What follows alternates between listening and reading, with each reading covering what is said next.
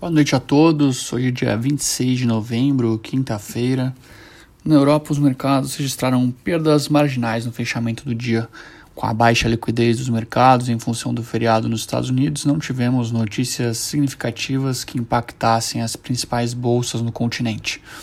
Podemos ter observado algum tipo de realização dos lucros após o forte rally ao longo do mês, tendo em vista as notícias bastante animadoras das diversas vacinas é, encontradas.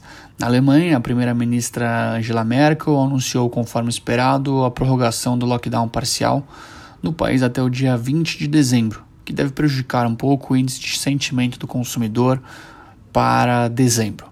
No fechamento desta quinta, o Eurostox apresentou ligeira queda de 0,02%, fechou cotado aos 391,63 pontos.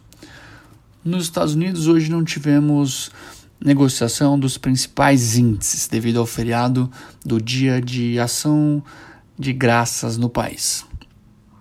Já no Brasil, com a liquidez reduzida em cima justamente do feriado, o Ibovespa se sustentou nos patamares de 110 mil pontos no fechamento da sessão. Ah, o índice foi puxado principalmente por Vale pelo preço de algumas commodities nos mercados internacionais e apresentou alta de 0,09%, fechando o dia em 110.227 pontos. Sem o norte do fluxo do investidor estrangeiro e sem as referências das bolsas americanas, os olhares dos agentes voltaram à situação fiscal do país. Hoje, a notícia de que dividendos, por exemplo, podem ser tributados com a reforma tributária chamou a atenção dos mercados, embora ainda não esteja claro como se dará essa possível alteração. Por outro lado, surpreendeu os dados vindos do CAGED, com a criação de quase 400 mil novas vagas de emprego no Brasil, versus 220 mil na mediana das projeções. Com relação aos juros, o dia foi de queda consistente nos contratos brasileiros. A curva, no entanto, ainda permanece bastante inclinada, tendo em vista as indefinições fiscais.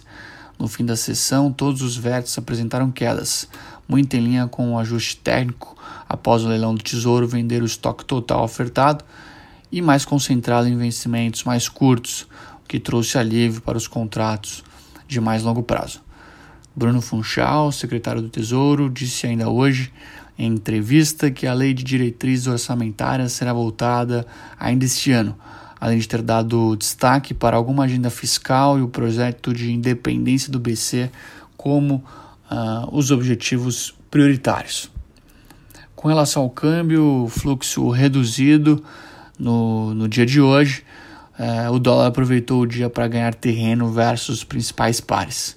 A moeda americana registrou alta de 0,25%, fechou o dia cotado a R$ 5,33. O mercado iniciou o dia realizando parte dos lucros em razão dos pregões dos últimos dias e analisou os dados do CAGED com otimismo, reforçando a mensagem de que a economia brasileira vem se recuperando melhor, inclusive, do que alguns pares. Além disso, o mercado acompanhou as declarações em Brasília do ministro Paulo Guedes.